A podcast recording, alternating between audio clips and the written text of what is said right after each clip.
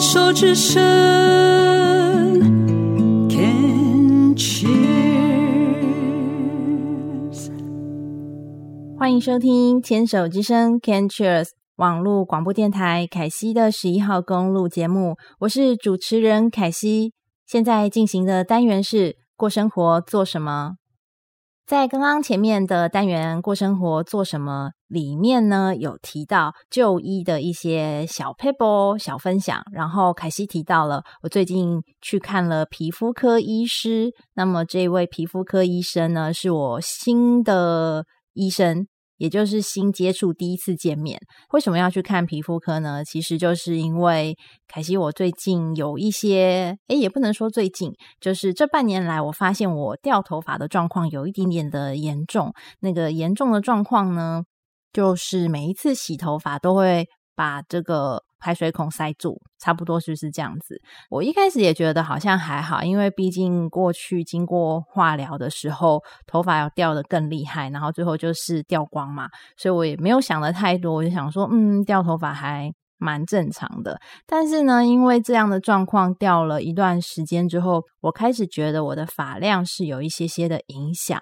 那么凯西在我过去。的发量，也就是在做化疗之前的发量呢，其实是相当的多，跟一般的人的发量比起来，算是属于偏多的。这一点呢，就是我的发型设计师，就是他就是专门的嘛，专业的，那他就说，嗯，我确实是属于发量偏多的人。然后呢，在做化疗之后就掉光啦，那头发就重新长了嘛，那就长到了到现在这个样子。然后我也觉得，嗯，我的发量。没有像化疗前那么多，可是也算是还蛮 OK 的，就算是可能就算是变成正常的发量吧。从以前很多过多的发量，嗯，不会过多，就是较多的发量，然后变成一个正常的发量，那我觉得就是也可以接受。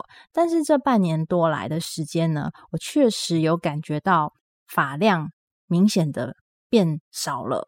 也不知道什么原因，然后我就想说，好啊，那就去皮肤科看一下好了。那我在去皮肤科看的时候呢，我有做了一些准备，就是当然就是把我的问题列下来，然后我同时带了我的药袋，还带了我的药物的仿单，就是药物的那个使用说明书，就是仿单。然后呢，我就准备好这些问题之后，然后进到皮肤科的医师的诊间，就是等到我的号码到了。那我进去的时候呢，我就跟医生先打声招呼，我就跟他说呢：“医生好，我今天是第一次来看您的诊，因为我之前的皮肤科医生呢已是已经退休了，那所以呢就是今天来看您的诊。然后我有三个问题想要跟您请问。然后当我讲完这个话话的时候呢，嗯，这个皮肤科医生呢就看看我，然后他就问了一下：诶，我的之前的皮肤科医生是谁呀？”然后我就回答他啦，然后他就说：“哦，那你是住在哪附近啊？那边附近吗？”我就说：“也不是啊，是因为捷运的关系呀。”然后就开始跟医生闲聊起来了。然后医生就说：“好啊，那你刚刚提到有三个问题是什么呢？”然后我就开始依序跟皮肤科医生讲。然后呢，其中一个问题就是跟这个我这次嗯要跟大家听众朋友们分享跟头发有关系的，我就跟医生说啊，我说我另外一个问题是想跟医生请问。掉头发的事情，因为我最近感觉半年呢，好像头发掉的比较多。嗯，虽然现在看起来不太像。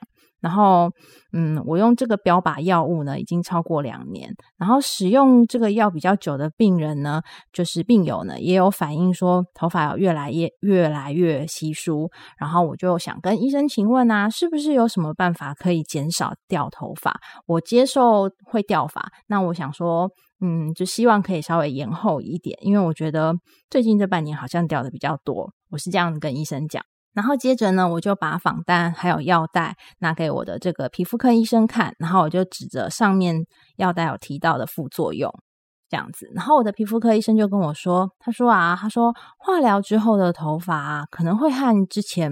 不太一样，这一点你知道吗？他就问我，我就说我知道啊。然后发型设计师也有说我的发量有变少，发质也有变。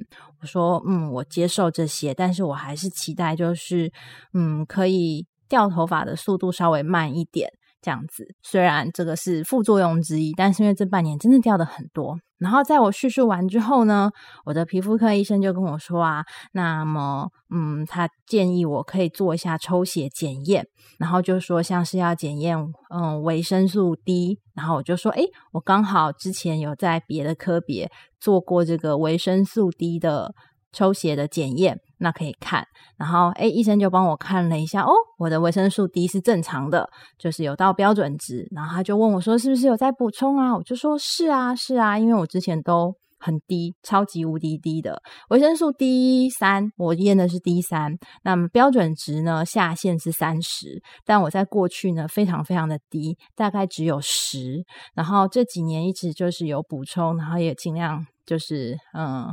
把握一些日晒，然后有慢慢的，嗯，就是把这个数值拉到标准值，但还没有到一个非常理想。我记得好像是说标准值的下限是三十，但是如果像我们癌友的话，可以有到五十的这个数值是比较理想。但我目前没有到五十，但是至少已经超过三十了，大概是这样子。所以我的维生素 D 就是这个 D 三呢是够的。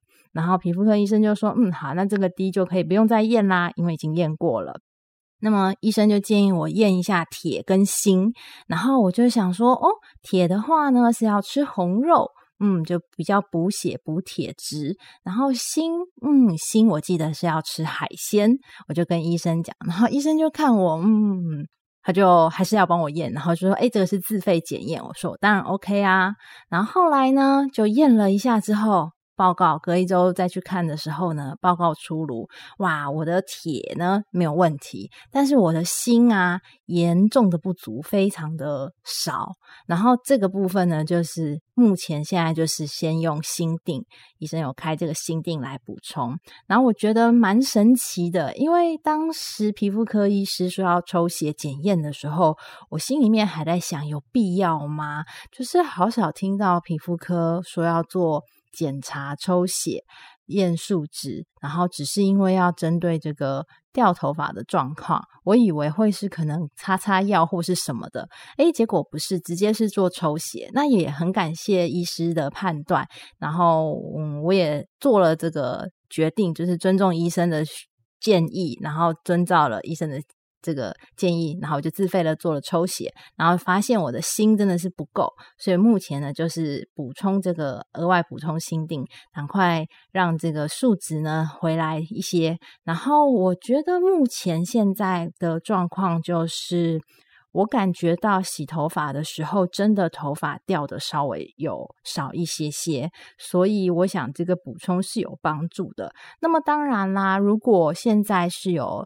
就是掉头发的这个困扰的人呢，其实就是要经过皮肤科医生的检查之后再来做补充，我觉得是会比较理想的。至少我之前是都没有做什么奇奇怪怪的补充。会有补充维生素 D，是因为以前有验过，真的是不足才补充。然后这一次呢，会补充锌，也是因为抽血检验发现不足才补的。我觉得这样子是比较理想的方式，就是有先检验，确定有缺乏再做补充，才不用额外的一些就是凭感觉补充。那我觉得这样子是比较安全的做法，就是有透过检验。所以其实，在目前现在这个掉头发的状况，有稍微。延缓了一些，我就觉得蛮安慰的。因为其实除了维生素 D 会影响，还有锌跟铁之外呢，如果女性进入到更年期，就是停经之后呢，其实荷尔蒙的变化也会影响到这个头发的状态，所以也会有可能因为更进入更年期而让这个头发呢有掉发比较明显的可能。那我因为目前现在治疗的状况，确实也是因为有更年期的状症状，所以或许这个也也是其中之一，只是因为它是在这个半年掉头发的情形比较明显，所以可能我想，嗯。应该是有蛮多复杂的因素吧，但至少目前有先找出来一个。那我觉得看起来也是因为这个新的部分的不足，而影响到发质、发量的变化比较明显。那现在透过补充有也有减缓之后，我觉得至少是有先改善了。那我觉得蛮高兴的。然后也知道说这样子的掉头发状况。嗯，头发还是会生长。那只要能够减少掉发的速度跟发掉发的量，然后生长的头发还是可以继续好好的长，吃足够的营养，像是足够的优质的蛋白质的补充啊，然后一些适度的。呃，生活必须补充本来就该要的一些基本的营养素，有维生素有补充好，就是靠日常的均衡饮食补充的这些东西的话呢，我觉得我的头发应该是还是可以慢慢的长回来的，然后恢复到希望啦，希望可以恢复到之前的发量，但是嗯，没有期待恢复到过去那么多，至少不要像现在这样，只是。掉的很多，然后长得很少，这样真的不太行。所以，嗯、经过以前光头的状况之后，对于头发现在好像真的有比较在乎一些，因为整个发质跟发量还有头发的状况，其实都已经整个都改变了。但是也就接受，就是希望它可以头发可以维持好一段时间啊。嗯，因为头发还蛮有影响外观，蛮多的。然后就是整个人的状态也会看起来很不一样。那我就是希望还可以保有我美丽的头发，再多一点时间喽。大概是这样子。那么在今天这个过生活做什么的小单元里面呢，就跟听众朋友们分享，就是如果你有掉头发的困扰的话呢，可以到皮肤科去看皮肤科医生，然后或许呢。嗯，也许做一些适度的检查检验，然后来看看是不是有一些缺乏的维生素导致这个落发的状态。那当然了，当然喽，还有生活饮食，还有压力，还有睡眠，其实很多种都会有相关的，在这个单元里面分享给听众朋友们喽。就祝福我们每个人都没有这些掉头发的困扰喽。